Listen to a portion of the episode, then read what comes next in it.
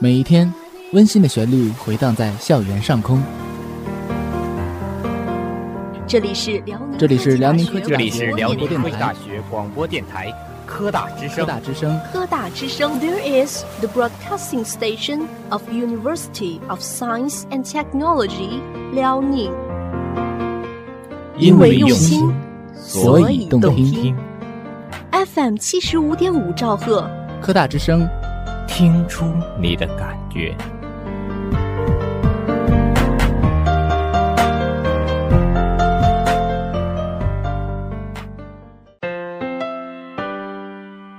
很多感触只有亲身体验过，才会深刻的懂得。很多事情只有在一次次的历练中，才更能了解自己的不足。有机会去尝试，就是一种幸运；不花钱就上一课，这又何尝不是一种收获？认知面的扩大，积累经验的实质，后世之师为下一次挑战提供的指导，积累点滴之功也是成功的先决。对话、思考，碰撞，发现对对碰的美，在交流中碰出你的激情和火花。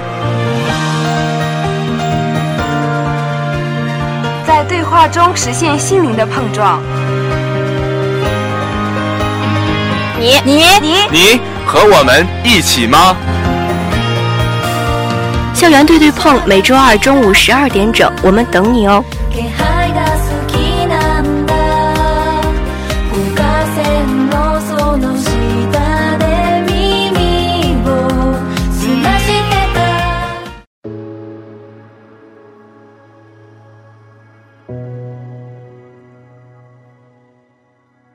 亲爱的听众朋友们，大家中午好，现在是北京时间中午十二点整，欢迎大家收听校园对对碰，我是主播江宇航。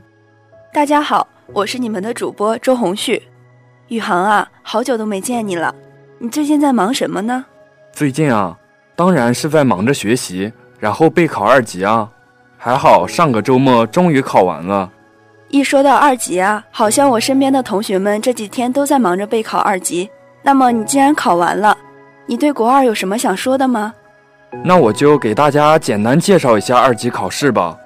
全国计算机二级等级考试从1994年开始考试，简称 NCRE，是由教育部考试中心组织的考试。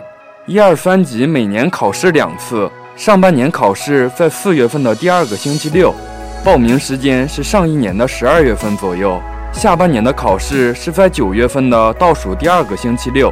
报名时间是上半年六月份左右。考试的成绩分为四个等级，六十分以下是不及格，六十分到八十分之间是及格，八十分到九十分之间是良好，九十分以上嘛，那当然是优秀了。二级有七种语言可提供考生选择，只是选择其中一种就可以了。其中考非语言的人比较多，占到一半以上。当然，我也考了非语言啊。其实啊，我上周也考了二级，对二级有了一些了解。报考二级的六个科目考试的新生，全部采用无纸化考试，取代传统的考试模式。无纸化考试中，传统考试的笔试部分被移植到了计算机上完成，考核内容和要求不变。无纸化考试的时间为一百二十分钟，满分一百分，总分达到六十分即可获得合格证书。没有获得合格证书的考生无补考，下一次需以新考生身份报考参加考试。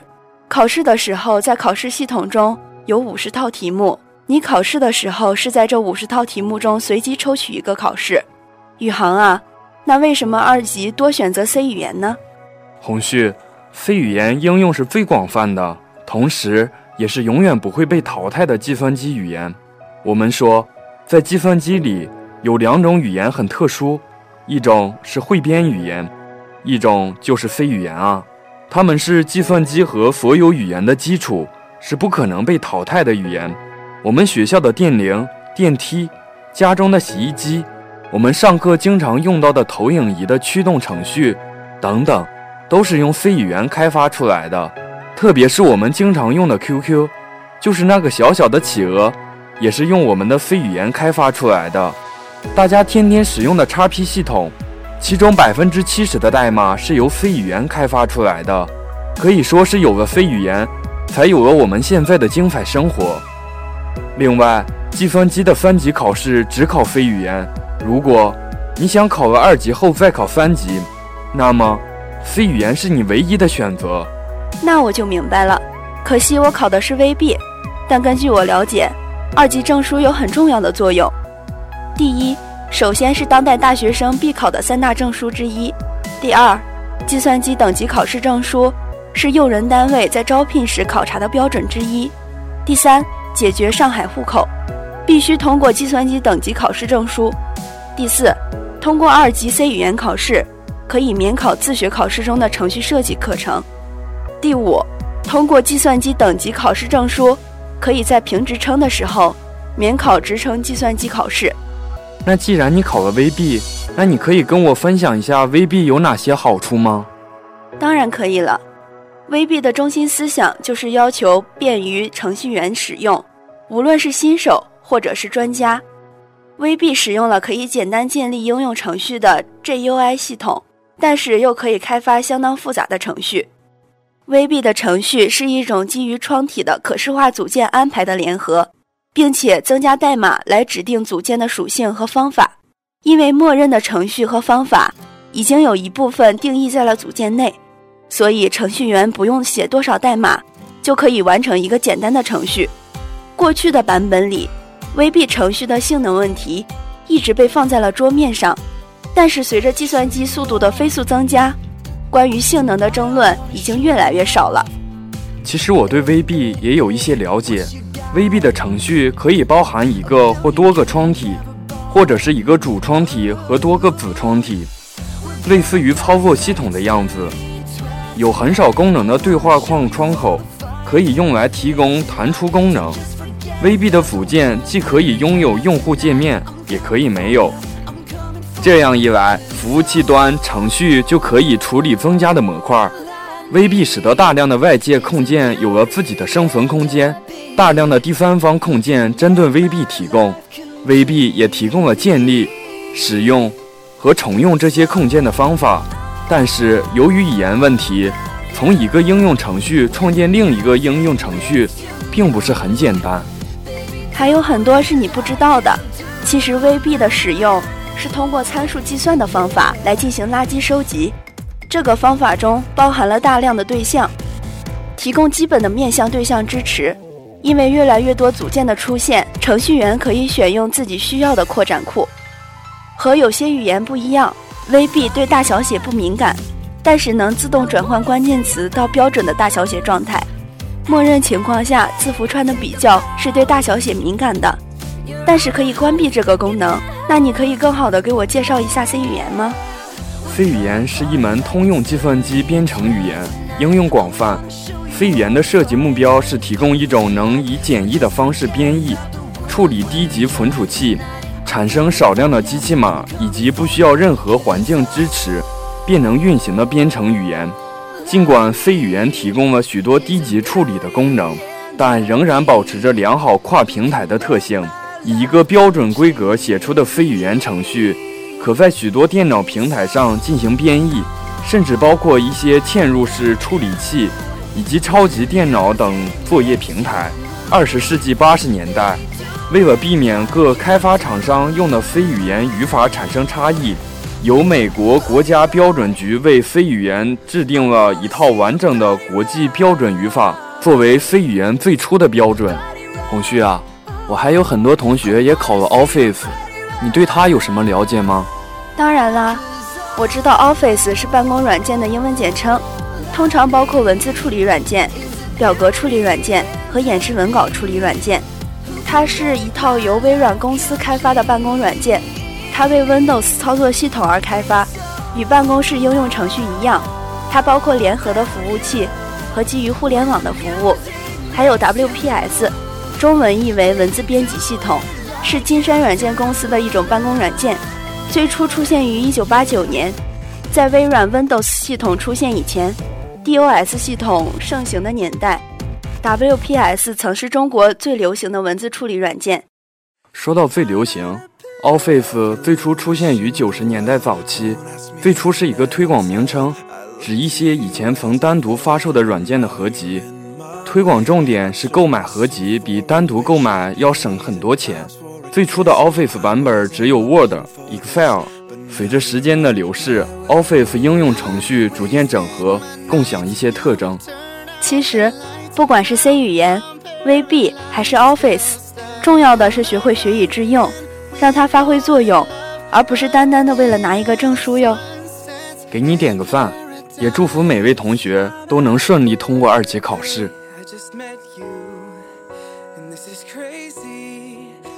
大家好，我是主播李佳阳。大家好，我是主播杨颖。对了，杨颖，最近热议的普京当选，你知道吗？什么？你说普京又当选了？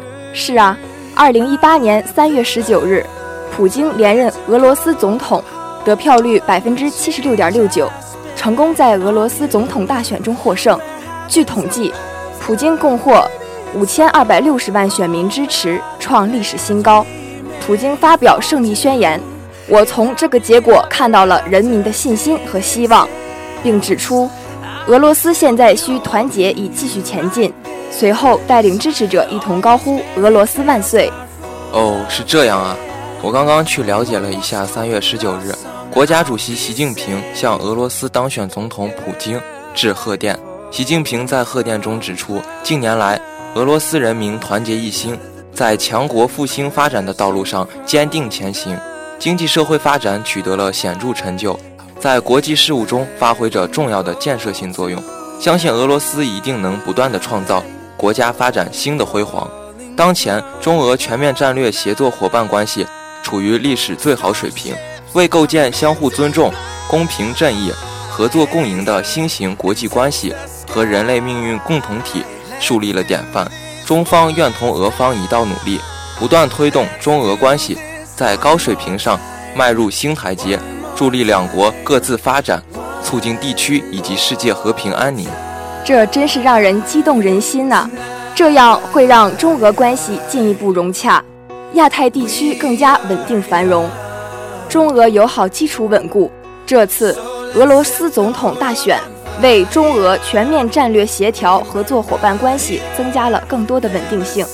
俄罗斯莫斯科卡内基中心亚太地区的俄罗斯项目负责人亚历山大·加布耶夫日前在北京接受新华社记者专访时表示，俄罗斯总统普京在三月十八日举行的总统大选中以绝对优势获胜，即将于五月开始自己的第四个总统任期。我还知道，加布耶夫认为，普京总统十分重视保持与中国的良好关系。而中国也希望看到俄罗斯政治稳定，政策具有连贯性。他说，俄中关系处于历史最好时期，特别是两国领导层高度重视双边关系，为俄中进一步深化政治、经济、务实合作奠定了坚实的基础。谈及俄中合作，加布耶夫认为，两国几乎在所有领域都可以进行合作，潜力巨大，并且他认为，在经贸和投资领域。目前，两国双边贸易额持续上升，在石油等大宗商品价格保持稳定的情况下，上升势头还将保持下去。他建议中俄双方加快推进简化双方市场准入，消除非关税壁垒，逐步推动建立亚欧经济联盟中国自贸区。他说，在安全领域，两国需要保持紧密协商，比如在朝鲜半岛问题上。两国应保持密切沟通，积极协商立场，继续发挥正面积的作用。此外，在互联网、人工智能等新领域，中俄两国也可加大合作力度。不仅如此呢，当谈及欧亚经济联盟和“一带一路”倡议对接，加布耶夫如数家珍。俄中在“一带一路”框架内有多个合作项目，包括亚马尔液化天然气项目。西布尔公司天然气以及石油项目，还有筹建中的俄罗斯喀山高铁项目等。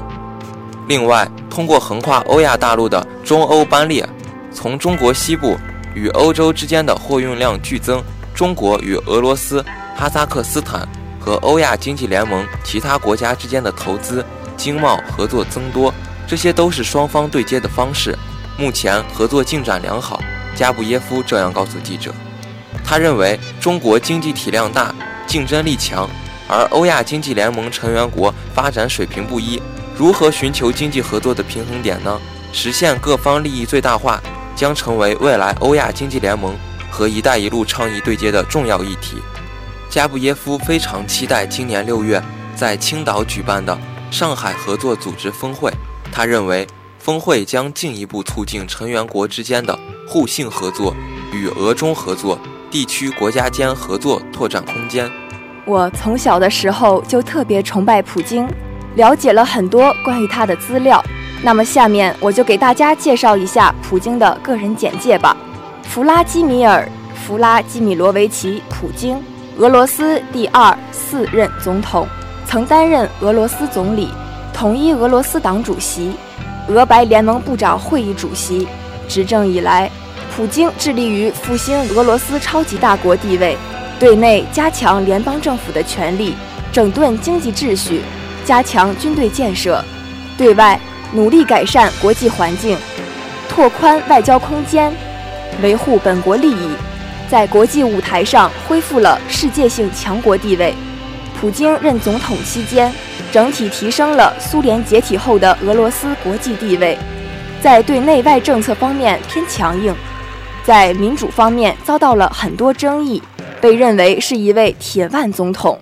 被美国《时代》《福布斯》杂志评选为世界最有影响力人物。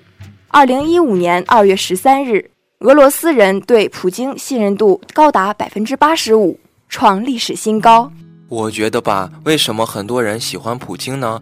是因为他的魅力让人肃然起敬。说起俄罗斯总统普京，很多人都是他的铁杆粉丝。普京执政十多年以来，临危受命，带领俄罗斯从动荡、衰落。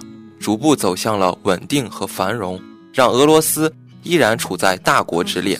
他曾是一名默默无闻的克格勃特工，然而经过自己的努力，成为了一颗全球瞩目的政坛巨星。那么，普京为什么会有这么多人喜欢呢？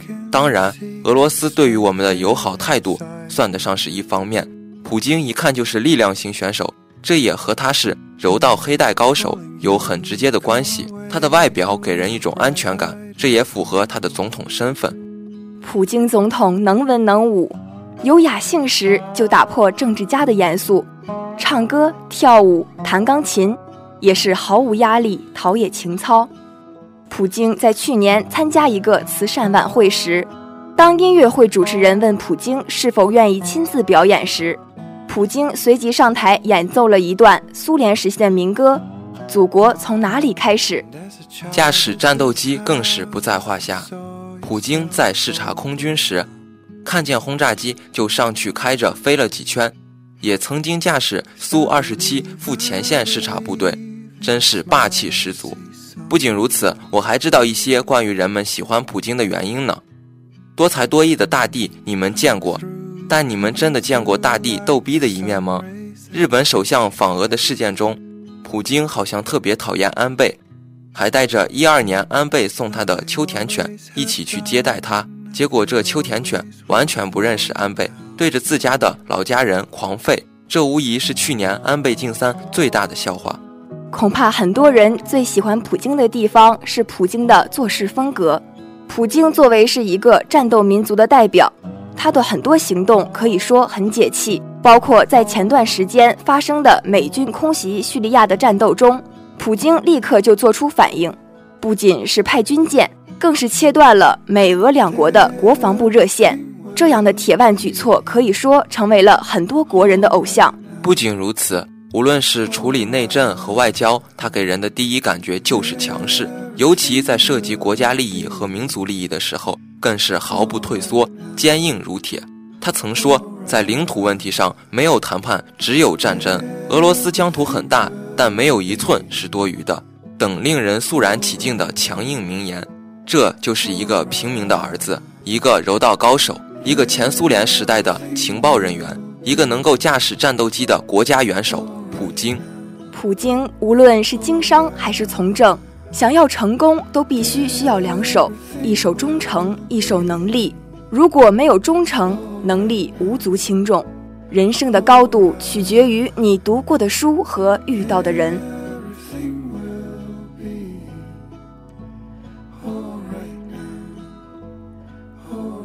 新的一周，新的开始。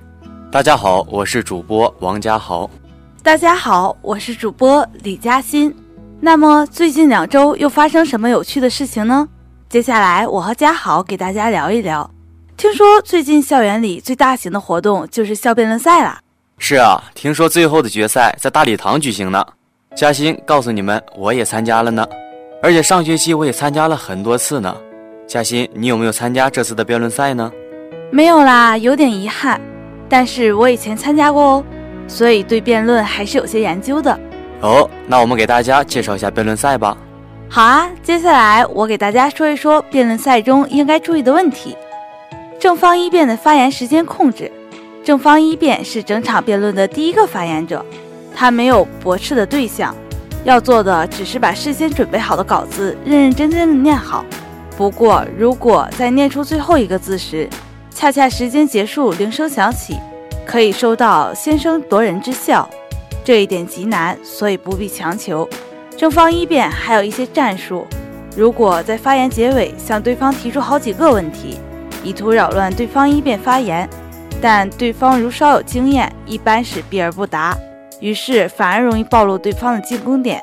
一辩还常在结尾时说：“关于将由我方二辩、三辩做进一步的阐述。”这种做法的优点是在配合上显得连贯，缺点是可能会破坏一辩的整体气势。如果时间已经到而稿子还没有念完，可以把论述重复一遍，然后坐下。那么控制驳论的比例呢？除正方一辩外，其余辩论队员都面临着如何在发言中处理驳论与立论的关系。初学者易犯的毛病，一是明明听到对方漏洞百出，却不知从何下手，好像武学中的全是空门，竟然成了没有空门；二是知道应该驳斥哪一点，一站起来就面红耳赤，恨不得一棍子把对方打死。但是由于无法有效的组织语言，说起来吞吞吐吐，观众看了都替他着急。语言通俗化、口语化，初看辩论的人可能觉得那些辩论稿满篇都是听不懂的新名词的辩手才是高手，其实恰恰相反，而且还要有很多使用比喻、举例、排比等手法。如果能在发言中以幽默的语言或大义凛然的陈词引起观众的笑声和掌声，对评委会产生较大的影响。这一点也同样适用于自由辩论。概念的模糊和清晰。其实不光是概念，很多场合都需要模糊的语言，让对方找不到靶子。这似乎和刚才嘉欣说的有点矛盾，但是他说的呢，指的是一般情况，而这里指的却是特殊情况。煽情，煽情是辩论中常用的战术，自由辩论中也应用颇多，但由于自由辩论中个人发言时间很短，使这种战术的应用受到限制。大规模煽情一般出现在规范发言中。煽情时，首先要投入感情，可谓慷慨激昂之时，声嘶力竭；沉痛哀伤之处，气若游丝。但也要注意不可过火，以不影响自己发言为度。报尾，以往发言稿结尾都比较平淡，往往是把本方论点重复一遍。自从《师承舌战》出版之后，很多辩手模仿复旦四辩。在结尾以一句气势宏大的名言、俗语、诗词来结尾，这值得一试。但要注意，这句话必须和论点密切相关，而且一般由一辩和四辩来说。自由辩论的战术也很重要。自由辩论是整场辩论赛中最重要的一个阶段，大多数评委是根据自由辩论的胜负来决定比赛的胜负的。没错，也正因为有了自由辩论，辩论和演讲也才有着质的区别。这么说，是毫不过分的。在两支势均力敌的辩论队之间，自由辩论的随机应变成分很高，常常会让人觉得事先准备的东西全用不上。而且，由于气氛紧张激烈，即使是高手，有时也难免气急败坏。于是，打到哪里算哪里，双方都死钻牛角尖，过多纠缠细节问题，把战略战术忘个精光。因此，一方面要注重平时的自我训练，一方面要尽力在赛场上保持冷静，以求成功的运用战术。那嘉欣，我还知道一些辩论的小技巧哦。真的吗？那你快说出来，给我们大家分享一下呀！别急别急，我现在就给大家分享。首先呢是个人技巧，一，首先是坚持立论，这个其实算不上什么技巧，但却是很多辩手经常犯的错误。简而言之，自由辩之后不跑题的赢。二，学会顺水推舟，也就是俗称的包题，尽量将对方举的例子或者对方的逻辑往自己的逻辑里套，也就是先承认对方的逻辑，让他详细论述，最后一语中的，将对方的理论变成论证你的辩题，坐看对方一脸懵逼，对己方立论深度和临场应变要求很高。那嘉欣，你在辩论中有没有总结些小技巧呢？当然啦，接下来我给大家分享一些我总结的技巧：一、学会偷梁换柱，将对方的逻辑或者是概念重新解释，与常说的偷换概念有细微的差异；二、学会釜底抽薪，针对对方辩友的长逻辑或者举例论证，只需要论证对方辩友某一点是错误的，就可以论证整个逻辑是错误的。比如，对方辩友曾经在我面前论证智能手机的各种好处，最后反问一句：“正是因为种种优点，试问现在谁还用诺基亚呢？”我当时恰好拿着诺基亚 E 六三，直接拍在桌子上了。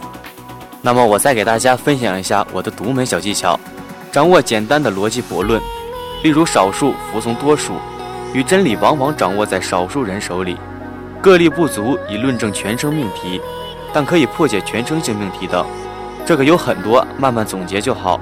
简而言之，就是一些套话。当然啦，必不可少的是知识储备，其实也算不上技巧的技巧，但是辩论手的知识储备绝对是第一位的。最简单的例子，如果对方的知识储备不如你，自然场上你夸夸其谈，甚至撒谎，也没有人能指正你，说什么就是什么。无知的人就是好骗，骗完还给你数钱。其实啊，不论你准备了多少，绝对自信的台风是成功的关键。不论你说话喜欢慷慨陈词还是娓娓道来，任何语言风格在辩论场上都必须依托于辩手自信的台风。如果你都不能表现出自信，那么谁又能信服你说的话呢？我同意嘉豪的说法，绝对的自信可以超常发挥。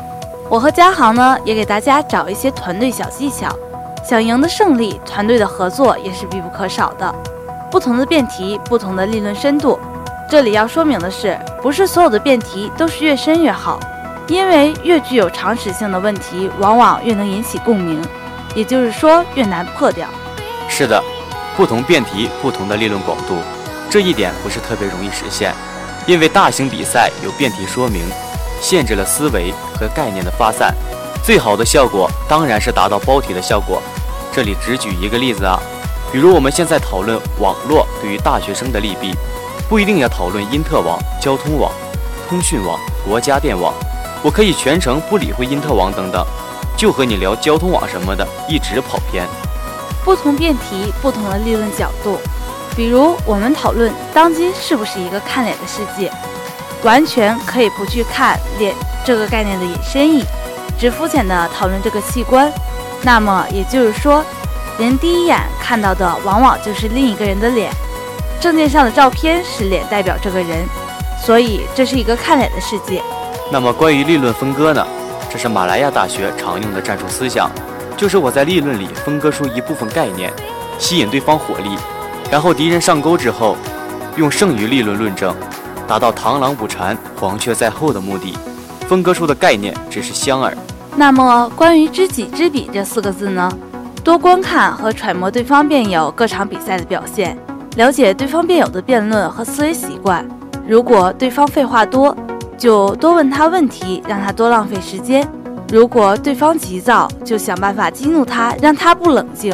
诸如此类。有些时候，对方辩友很可能打过立场相驳的比赛，甚至可以拿到比赛上说事。说对方辩友明明就是为辩而辩，信口雌黄，为求胜利不惜代价，说的话根本不可信。说了这么多，大家有没有感觉辩论其实很需要认真的准备呢？这次没参加的你有没有遗憾呢？做好准备，下次辩论我们一起战斗吧。本期的节目到这里就要和大家说再见了。如果您有您的故事想要与我们分享，欢迎联系我们或登录我们的网站三 w 点 ustl 点 edu 点 cn 在线收听我们的节目。我们下期再见。本期播音：江宇航、周红旭、杨颖、李佳阳、王家豪、李嘉欣。本期编导：翟秀文。